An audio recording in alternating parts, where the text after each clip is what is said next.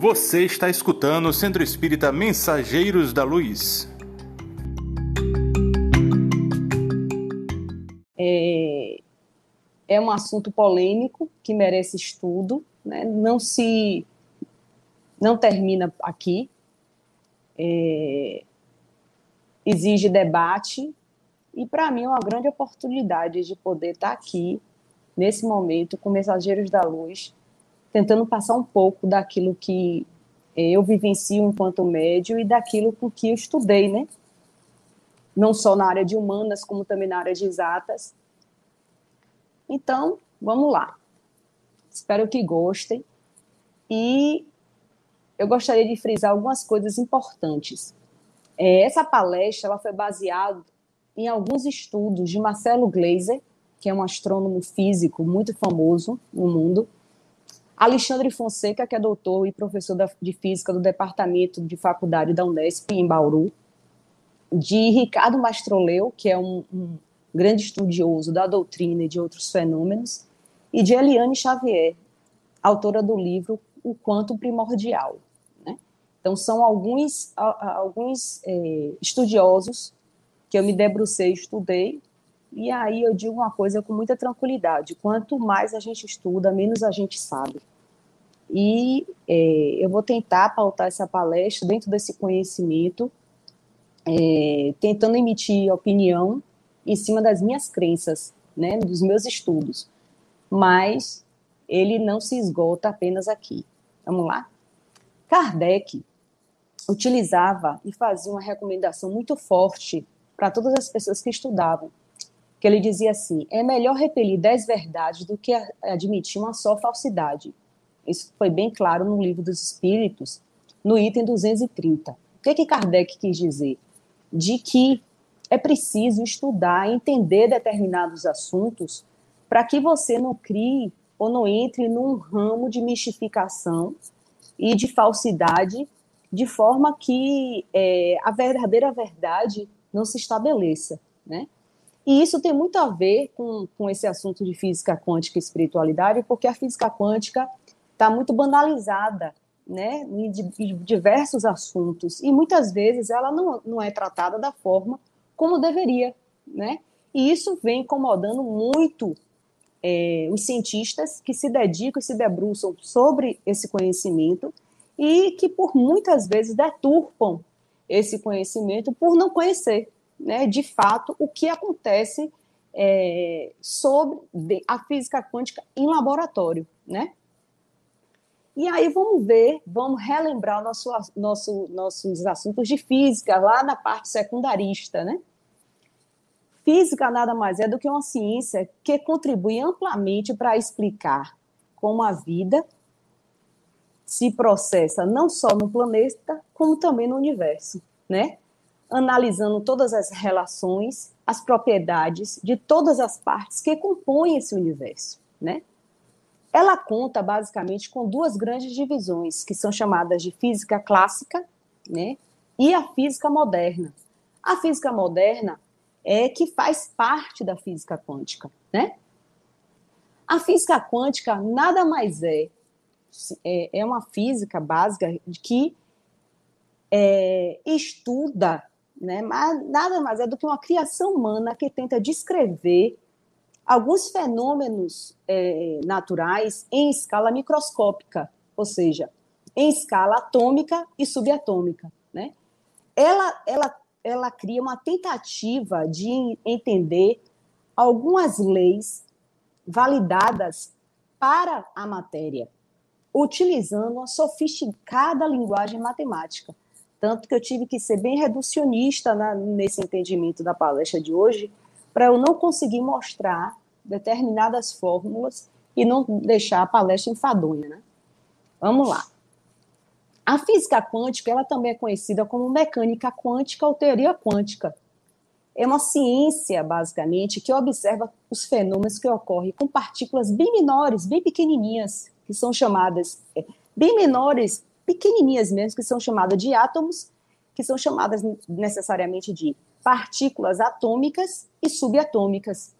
E que partículas atômicas e subatômicas são essas? São os elétrons, são os prótons, são os nêutrons, são os fótons, as moléculas e as células, né? E de onde vem o nome, basicamente, da palavra quântica? A palavra quântica, ela, ela se origina do latim, que vem do quanto, que significa quantidade, que se refere à unidade de energia, de elétron, contida no átomo. São pacotes de, dessa energia quanta, que vem do plural de quanto, que fazem, fazem emissões das, é, das ondas eletromagnéticas, né?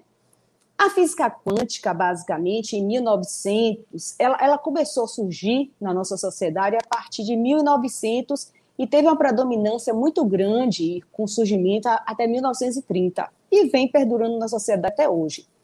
Tanto que um, um cientista estudioso na época, chamado de Lord eh, Kevin, ele disse: olha, acabou a física, é, a gente não tem mais o que descobrir a física já deu entendimento de tudo, já se conhece tudo, então a gente já conseguiu descobrir diversas, diversos fenômenos na natureza, então a física está acabada.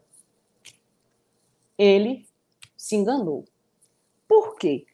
Começou a acontecer alguns fenômenos na natureza que a física clássica, é, é, que era newtoniana e determinista, não conseguia dar conta desses processos. Processos esses que foram, por exemplo, a radiação do corpo é, negro e os efeitos fotoelétricos, principalmente com as experiências desenvolvidas com o átomo de hidrogênio e outros elementos como hélio da tabela periódica. Então, os cientistas não conseguiam entender essas manifestações que a natureza estava querendo mostrar para eles. Então, eles tiveram que se debruçar, né, para poder entender que manifestação é essa. E um dos grandes problemas que eles se debruçaram foi esse, a radiação do corpo elétrico e o efeito fotoelétrico. Só que eu não vou me é, ater muito nesses dois problemas, porque é muito complexo. E aí a gente vai é, é, perder o foco disso aí, que é a problemática entre a física quântica e a espiritualidade. E aí diversos cientistas é, trabalharam intensamente nesse processo né, do, do, da radiação do corpo negro e o efeito fotoelétrico, principalmente com os estudos do hidrogênio. E um desses cientistas foi Albert Einstein, foi Werner Heisenberg, foi Max Planck, foi Niels Bohr, foi Max Born, certo? Que são exemplos importantes de cientistas que deu grandes contribuições para a física quântica na primeira metade do século XX. E o mais importante foi que ela, é, a física quântica é, praticamente derrubou toda a crença de que o átomo era feito de matéria. Porque até então, na física clássica, se tinha a concepção de que o átomo era matéria, já tinha um modelo definido. E com a física é, quântica, não. Esse modelo foi desfeito. Foi visto que o átomo era uma energia condensada. E que essa energia, e eu vou explicar mais além, ela se modificava, saía de certos controles do determinismo que antes se tinha na física clássica, né? E aí o que, que eu fiz? Eu elenquei algumas ideias que são muito bem trabalhadas por determinado por correntes espíritas, por correntes budistas, esotéricas, que fazem essa relação entre a física quântica e é, essas correntes, né? Utilizam-se desse arsenal da física quântica para fazer relação. Por que eu peguei essas principais ideias? Para a gente, na finalização da abordagem, a gente chegar à nossa opinião pessoal, porque aqui, na verdade, é simplesmente uma troca uma conversa, não existe uma verdade absoluta né, sobre o assunto. E o, o que é interessante é a gente é, provocar, ou seja, nós, estamos provocando a vocês a estudarem e buscarem conhecimento, né? E quem sabe a gente se aprofundar mais sobre o assunto. Então, aqui, o, o, o, conceito não está parado. Né? Então, a gente precisa realmente se aprofundar sobre isso para poder entender o assunto. E aí algumas ideias foram importantes. Quais foram essas ideias?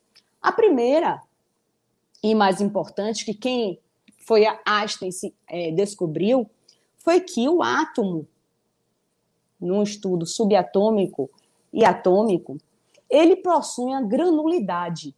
E essa granulidade, né, ela, é, o movimento dessa granulidade faz com que a energia desse átomo seja distribuída em pequenos pacotinhos, em pequenos grãozinhos finitos de energia. E esses pacotinhos finitos de energia, Einstein denominou de fótons. Isso inicialmente ele descobriu aonde? Em, fenômenos onde de radiação, em, em, fenômenos da luz com efeito eletromagnético. Ou seja, ele utilizou as partículas de luz.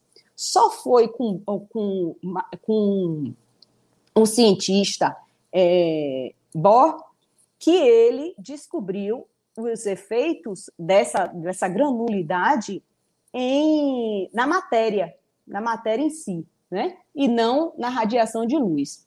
E aí ele diz o seguinte, que esses pacotinhos, esses fótons finitos de energia, são partículas de massa zero, partículas que apresentam comportamento dual.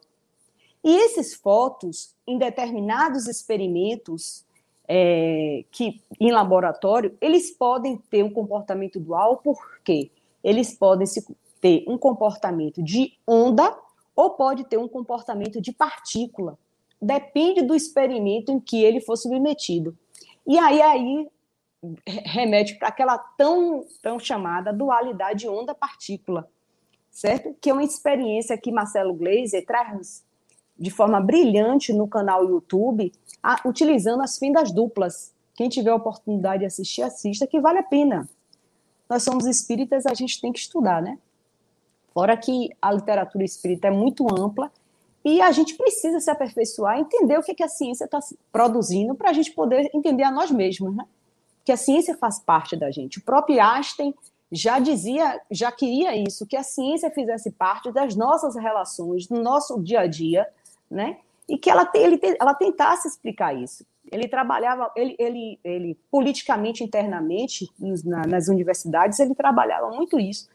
E é, era um, um, cientista que achava assim que a gente tinha que conhecer a ciência, estudar a ciência, deixar a ciência fazendo parte de, de tudo que permeasse a gente. Né? Ele era um defensor nato disso. E aí vamos para a segunda ideia que o, o, o, que a física quântica defende. A física quântica, por tem uma característica interessante que é o indeterminismo ela é chamada de ciências da, da, da possibilidade. Por que isso? Porque o evento, quando ele é estudado no, em laboratório, esses eventos é, é, aleatórios, ou seja, essa microrealidade diatômica e subatômica, não existe exatidão no resultado de um processo. Existe sim possibilidades de ocorrência daquele processo, né? E aí esse processo esse processo aqui eu sou, eu sou cientista, então eu defino um determinado processo de alinhamento de estudo. Aquele é um processo meu que vai definir uma realidade construída naquele momento. Só que por se tornar uma ciência de possibilidade, inclusive utiliza matrizes nas fórmulas, né? Porque é uma forma é uma é uma fórmula aleatória, ela faz o quê? Ela faz com que os fenômenos se multipliquem possibilidades tornando diversas realidades possíveis, né? Então, é, apesar de ser uma, uma ciência de possibilidades, de infinitas possibilidades, como são chamados diversos autores, né? Ela é extremamente precisa nos resultados.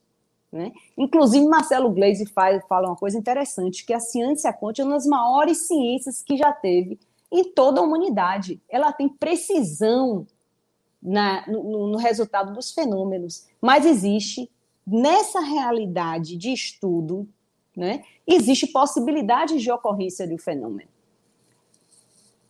E é, é, uma, um outro fato interessantíssimo que ocorre na ciência da, da física quântica é a relação que existe entre o observador e o observado, ou seja, o cientista que faz a, a, a o, o, o fenômeno e o observado, que é a partícula. Ou seja, existe uma relação. Que antes a, a física determinista e newtoniana dizia, basicamente aqui, existe um fenômeno distante, eu, como Deus e cientista, não posso interferir nesse fenômeno, esse fenômeno vai ter um resultado preciso, determinado, e não há interferência do observador. Isso, inclusive, influenciou em muito nas ciências antropológicas e sociológicas, porque era impossível, e muito, principalmente com pensamentos de René Descartes, de Caine, né, e tantos outros é, é, sociólogos. Por quê? Segundo é, a, a, a, física newtoniana, aquele, aquele fenômeno era, era o quê? Determinista. Só que a, a física clássica desconstruiu tudo isso, com, justamente com os estudos dos fenômenos das partículas. O ato de observar, o ato de interferir, faz com que aquela partícula se modifique no resultado. Por quê? Porque ela é uma partícula bastante leve, né? onde o ato da medição acaba interferindo. E aí o que acontece? A posição, a física quântica diz: olha, nós interferimos no processo. Existe sim uma, uma interferência entre o observador e o observado. Isso é uma outra característica importante da física quântica. Mas existe mais uma outra característica que eu vou trazer para vocês, que é o que eu acho mais interessante no mundo das partículas subatômicas. É o que eles chamam de entrelaçamento quântico ou emaranhamento quântico. O que é isso? Ocorre quando duas, eles conseguem em laboratórios cientistas pegar duas partículas e essas duas partículas elas se combinam, né? E aí se juntam. Quando eles querem separar, eles acabam, eles separam essa partícula, botam uma, em uma determinada distância em outra distância. Tudo que é toda interferência que faz na partícula A repercute na partícula B acima da velocidade da luz e não existe nem espaço e tempo. É como se eu, eu acho isso magnífico. Como, é como se, por exemplo, um gêmeos, e quem traz esse exemplo é, é muito é Marcelo Glazer no canal.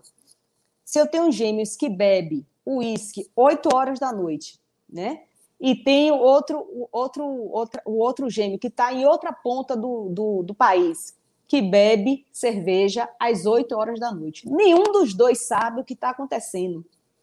Simplesmente eles reper, repertem é, o ato, né? E quando um deixa de tomar uísque, o outro toma cerveja.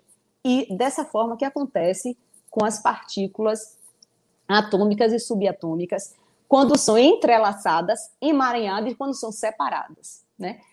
Fizeram testes e mais testes em distâncias absurdas.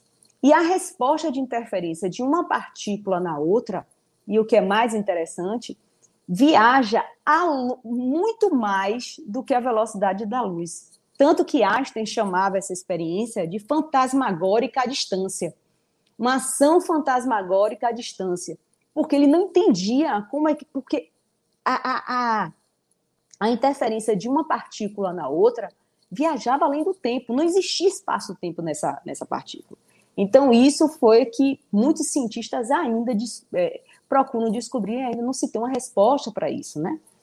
Se tem, eu, eu desconheço, porque, é como eu disse a vocês, eu estou no processo de busca assim como vocês também. Então, cada dia mais, para mim, é um nível de aprimoramento. E olha que eu já vinha estudando física quântica, não é de hoje.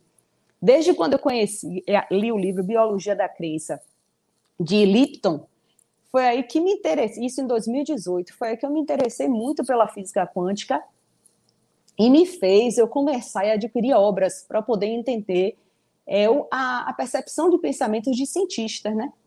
Para eu poder entender como é que isso funciona. Porque o, magnet, o magnetismo, a intervenção espiritual, né, que nós vivenciamos diariamente no, nos trabalhos mediúnicos, já, a gente já sabe como é que acontece. Só que eu queria saber como é que isso se processa dentro da física, né, dentro da, de uma ciência né, pautada no, no nosso mundo acadêmico. E aí eu estava buscando isso, né, para poder justamente entender. Mas aí voltando. E aí a física, na verdade, quântica, ela teve um papel fundamental na nossa sociedade, porque ela, ela saiu de um nível mais abstrato, né, que no caso seria o laboratório, e promoveu mudanças de paradigmas que transcendeu todas as fronteiras físicas e chegou até a filosofia. É que basicamente essa teoria, em última instância, leva a questionar a própria noção de realidade, né? Do que sabemos e conhecemos de fato. E esse grande paradoxo, que é esse mundo cheio de possibilidades e incertezas, que nos levou a desenvolver aplicações assim incríveis, mente precisas, né? Como por exemplo o relógio atômico que utiliza basicamente átomos para medir o tempo com uma precisão assim impressionante. Além disso, a física quântica ela tem importantes aplicações como é, a óptica quântica, a computação quântica, os diondos, que são emissores de luz, os lasers, os semicondutores, além de outras explicações para fenômenos não só físicos, biológicos, das ligações químicas, como é o caso da, do DNA de macromoléculas, né? que a gente viu em, na, na, na palestra anterior, que eu falei muito sobre essa relação. E aí, eu pergunto uma coisa. E aí vocês dizem, Leandro, você está falando o tempo inteiro de física quântica e até agora você não chegou no ponto, porque eu precisava fazer essa introdução para a gente poder é, é, avançar. E qual a relação entre a física quântica e a espiritualidade? Por quê? De onde surgiu esse pensamento? E aí é que vem o incômodo. Como foi que surgiu esse pensamento? E essa relação, que hoje tudo se fala quântica, até água quântica, vamos tomar uma água quântica, vamos fazer é, desenvolver um trabalho quântico. Né? De onde que surgiu esse pensamento? Bem, tudo começou em 1975, quando um, um, um estudioso e pesquisador da física subatômica chamada de Frijor Capra publicou um livro chamado Tal da Física, né? E ele, nesse livro, apesar de ser físico e pesquisador, ele não tinha bases concretas e disse e nesse livro falou que existia é, uma relação entre a física quântica e o mundo espiritual. E aí, por conta disso, isso foi divulgado amplamente na, na sociedade, no meio acadêmico, só que esse, esse pesquisador, apesar de ser físico, estudioso, ele não tinha o respaldo de pesquisa para poder dizer dar e passar essa informação, né? E isso foi, foi serviu de diversos debates, inclusive sendo rejeitado em diversas áreas, enfim. E aí, é, quando chegou um, um outro evento também que é muito importante salientar, foi a participação de Dalai Lama num, numa conferência em Nova Delhi, na Índia, em 2015 sobre física quântica e sobre a filosofia zen budista, né? E nessa, nessa conferência juntou diversos cientistas, diversos filósofos e budistas para tentar entender e descobrir os pontos em comum entre essas filosofias e essa ciência. E aí ele defendeu uma ideia clara, dizendo claramente que existia sim uma conexão entre a física quântica, né, e a espiritualidade, porque todos, segundo ele, todos os átomos do nosso corpo fazia parte dessa antiga tela e, formava o universo no passado, né? E aí ele falava uma frase interessante: somos pó de estrelas e estamos conectados biologicamente a qualquer ser com vida. Somos seres de energia invisível que vibra unidas a tudo que existe, somos energia condensada que forma a matéria. E é, quem falava isso era Dalai Lama. Ou seja, ele dizia realmente que existia uma relação entre a física quântica e a espiritualidade. Mas dentro do espiritismo, isso eu estou falando numa percepção budista, né? Mas no espiritismo, qual é o pensamento? Existe realmente uma relação entre a física quântica e a espiritualidade? Pois bem, segundo Ricardo Mastroléu, que é um estudioso espírita, não existe uma relação. Segundo os, os físicos Alexandre Fonseca e Marcelo Gleiser, não existe relação. Física quântica é aquela física que estuda os fenômenos atômicos e subatômicos. Ciência espírita é uma ciência que está sedimentada, já está enraizada nos fenômenos espirídicos. Ou seja, não existe relação. Só que, é, que é, Ricardo Astroléu fala uma coisa interessante. Não existe relação na ciência física. Porque é como se. É, imagine vocês, como é que eu vou falar de uma. Eu pego um físico desse, né? que não vivencia os fenômenos mediúnicos em uma sala, em um laboratório, né, de um centro espírita ou de qualquer outro ambiente onde existe manifestação mediúnica. E aí, como ele vai conseguir dar conta de falar de uma realidade que ele desconhece, que ele só pode conhecer através dos livros? Essa é a questão. Você, ele, ele não vai entender uma realidade que não foi chegado a ele. Ele não vai entender uma linguagem que não, ele não tem noção do que está acontecendo. Ele pode conhecer nos livros, mas a realidade da qual ele conhece é uma realidade atômica e subatômica. Só que ele não entende que aquela realidade subatômica e atômica pode acontecer também na, na crença espiritual, na fenomenologia espírita, que trabalha também com processos mediúnicos de cura, por exemplo, telecinese, né? É, com materialização de espírito, as mesas girantes, né? e tantos outros fenômenos que foram amplamente catalogados e estudados por Kardec, e deixando claro o seguinte, que Kardec era um estudioso, Kardec era um cientista, e Kardec, quando escreveu o livro, que inclusive 19 de abril fez foi a primeira publicação do Livro dos Espíritos em 1867. Kardec é, se debruçou mais de 10 anos da sua vida para escrever, catalogar, estudar os fenômenos espirídicos dentro de uma ciência vigente da época, ou seja, dentro de uma, de uma ciência determinista, onde tinha que existir, existir as precisões do resultado. Né? Então, assim, a ciência espírita hoje já está já tá consolidada. Ela não precisa da aprovação de uma ciência, de uma física quântica para dizer que ela existe. A verdade é essa. E aí, como existe pessoas que querem se resguardar, querem se respaldar da física quântica para a existência de um fato, aí fazem justamente, utilizam aquelas ideias que eu falei anteriormente, do entrelaçamento quântico, do, da granulatura, da interação do observador com, com o observado, para poder fazer essas relações e dizer que aquele pensamento é respaldado em cima da ciência da física quântica, né? E Ricardo Astroléu fala bastante isso que as manifestações espirídicas, todas elas, não precisam dessa aprovação. E nesse sentido eu concordo plenamente com ele, porque o corpo da doutrina espírita já é bastante denso. A literatura da doutrina espírita é bastante densa.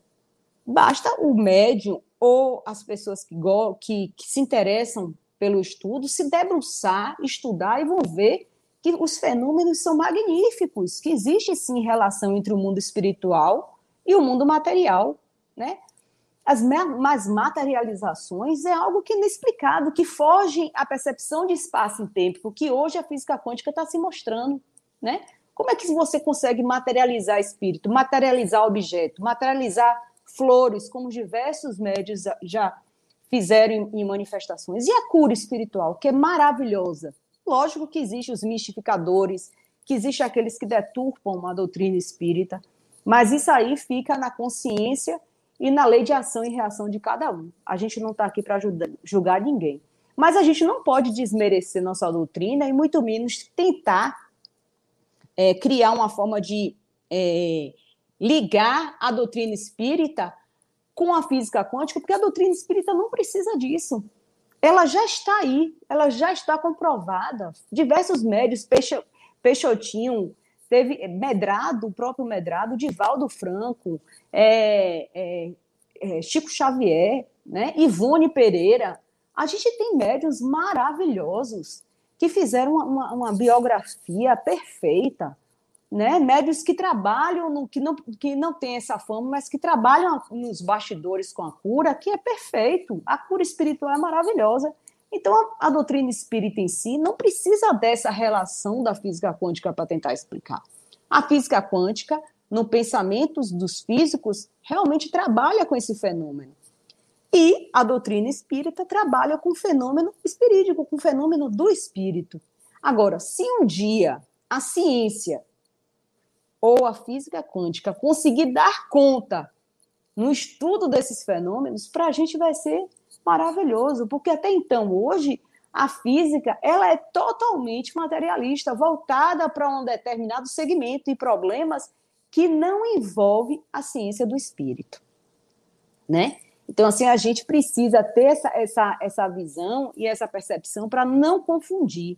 Não significa dizer que eu esteja certa, não. Inclusive, Eliane Xavier, que é autora do livro Quanto Primordial, ela fala uma coisa interessante. Ela é mestre em física, né, pela Universidade do Paraná. E aí ela, ela pratica meditação e tem a vivencia essa meditação e as crenças budistas já tem 15 anos. E ao longo desses 15 anos, ela escreveu diversas percepções dela nessa relação do Zen budismo com a física quântica. E aí originou um livro, 12 anos depois, que foi em é, 2019, O Quanto Primordial. Porque ele disse não, para ela, ela acredita firmemente de que existe sim relação entre a física quântica e o mundo espiritual, né? Principalmente naquilo que se fala de os, o poder da oração, né? principalmente é, nas energias que são emitidas através da, das meditações, né? através das curas, dos processos de cura. Então, ela acredita nisso. Né? E ela deixa claro, e ela diz o seguinte: como a física quântica é uma ciência que constrói realidades, e é uma física, uma ciência de possibilidades, então significa dizer que nada está praticamente parado. Né? que existe sim, uma possibilidade disso acontecer.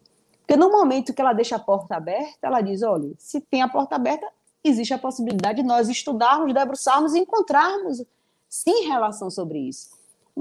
Mas, a princípio, segundo esses pensadores que eu falei, né, que foi Alexandre Fonseca, Marcelo Gleiser e, e Ricardo Astroléu, não existe relação.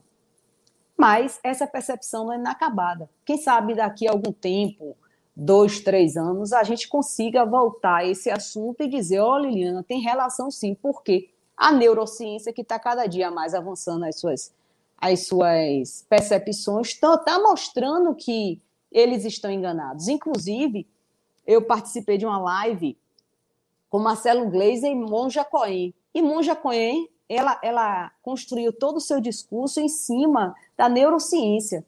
E Marcelo Gleiser, ele pratica meditação, né?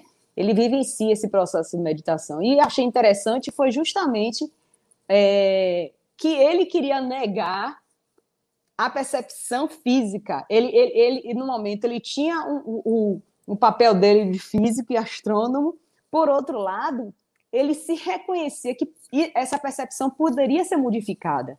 Enfim, são as dualidades que a gente vive, né? e que é natural que isso aconteça, né? E aí é, eu vou falar de algo que é interessantíssimo sobre Einstein. Einstein, é, quando ele, saiu da Alemanha, né, na Segunda Guerra Mundial, ele foi morar nos Estados Unidos. E aí foi se refugiar nos Estados Unidos. E ele começou a dar aula nas universidades. E aí os alunos perguntaram a Einstein é, o seguinte: vai e volta, existia uma, uma pergunta recorrente que dizia assim: Você acredita em Deus? Assim foi a pergunta que os alunos faziam a arte. Aí ele dizia assim: eu sempre respondia, eu acredito no Deus de Spinoza. Spinoza, que é Barak, é, Barak eh, de Spinoza, ele foi um filósofo holandês que é, ele era considerado racionalista, né, na, no século filosófico. Ele foi ele era companheiro junto com o francês René Descartes, né? Ele era altamente é, racionalista. Vamos conhecer então a natureza do Deus de Spinoza. Observe o que Spinoza ouçam o que Spinoza fala sobre o que é um Deus. Deus teria dito: pare de ficar rezando e batendo no peito. O que quero que faça é que saia pelo mundo e desfrute a vida. Quero que goze, cante, divirta-se e aproveite tudo que eu fiz para você. Pare de ir a esses tempos lúngubres, obscuros e frios que você mesmo construiu e acredita ser a minha casa. Minha casa são as montanhas, os bosques, os rios, os lagos, as praias, onde vivo e expresso amor por você. Pare de me culpar pela sua vida miserável, que nunca, eu nunca disse que há algo mal em você, que é um pescador ou que sua sexualidade seja algo ruim para mim. O sexo é um presente que lhe dei e com o qual você pode expressar amor, êxtase, alegria. Assim, não me culpe por tudo o que fizeram crer. Pare de ficar lendo supostas escrituras sagradas, que nada tem a ver comigo. Se não pode me ler no amanhecer, numa paisagem, no olhar de seus amigos, nos olhos de seu, de seu filhinho, não me encontrará em nenhum livro. Confie em mim e deixe de dirigir, deixe de me dirigir pedidos. Você vai me dizer como fazer o meu trabalho? Pare de ter medo de mim. Eu não julgo, nem o critico, nem me irrito, nem o incomodo e nem o castigo. Eu sou puro amor. Pare de me pedir perdão. Não há nada a perdoar. Eu fiz, eu é que eu enchi de paixões, de limitações, de prazeres, de sentimentos, de necessidades, de incoerências e de livre-arbítrio. Como posso culpá-lo se responde a algo que eu pus em você? Como posso castigá-lo por ser como é, se eu fiz? Crê que eu poderia criar um lugar para queimar todos os meus filhos que não se comportem bem pelo resto da eternidade? Que Deus faria isso? Esqueça qualquer tipo de mandamento, qualquer tipo de lei, que são artimanhas para manipulá-lo, para controlá-lo que só gera culpa em você. Respeite o seu próximo e não faça ao outro o que não queira para você. Preste atenção na sua vida, que seu estado de alerta seja o seu guia. Esta vida não é uma prova, nem um degrau, nem um passo no caminho, nem um ensaio, nem um prelúdio para o paraíso. Esta vida é só o que há aqui e agora, e só de que você precisa. Eu fiz absolutamente livre. Não há prêmios nem castigos, não há pecados nem virtudes. Ninguém leva um placar, ninguém leva um registro. Você é absolutamente livre para fazer de sua vida um céu ou um inferno. Não lhe poderia dizer se é algo depois desta vida, mas posso lhe dar um conselho. Viva como se não o houvesse, como se esta fosse sua única oportunidade de aproveitar, de amar, de existir. Assim, se não houver nada, você terá usufruído a oportunidade que lhe dei. E se houver, tenha certeza de que não vou perguntar se você foi comportado ou não. Vou perguntar se você gostou, se se divertiu, do que mais gostou, o que aprendeu. Pare de crer em mim, crer é supor, adivinhar, imaginar. Eu não quero que você acredite em mim, quero que me sinta em você.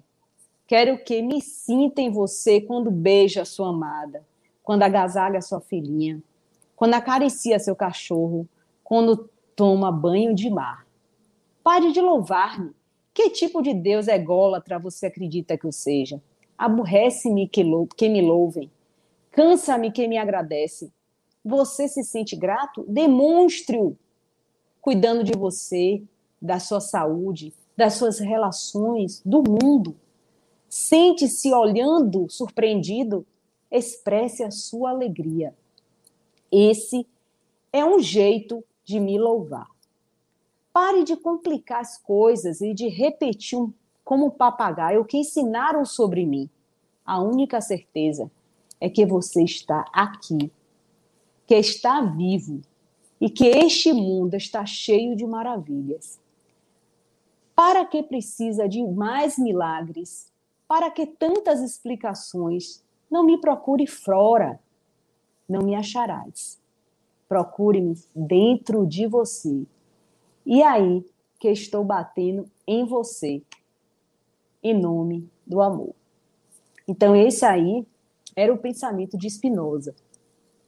E que Einstein respondia aos seus alunos: Eu acredito no Deus de Spinoza. E aí eu trouxe isso para vocês para a gente poder refletir no Deus que a gente acredita, né? Refletir nas nossas crenças. A física quântica é uma ciência criada pelo homem, o espiritismo já está bem consolidado. Se essa física quântica hoje resolver se debruçar e estudar os fenômenos espirídicos, né? Ótimo, maravilha para a gente, vai ser bem-vindo, né?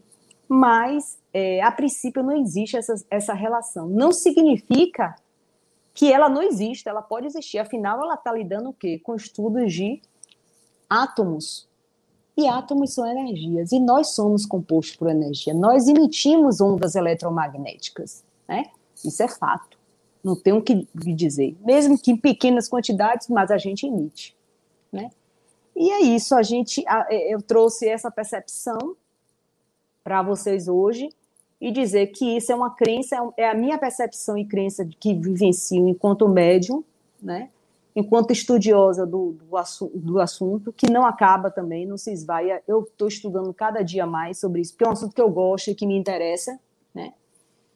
E eu percebo que realmente o fenômeno espiritual ele é amplo, bonito e que deve ser realmente estudado, compreendido, sair da mistificação, né? e entrar dentro de uma racionalidade de estudo, né? Porque essa relação de quando existe mistificação, existe deturpação, né? Da, do pensamento.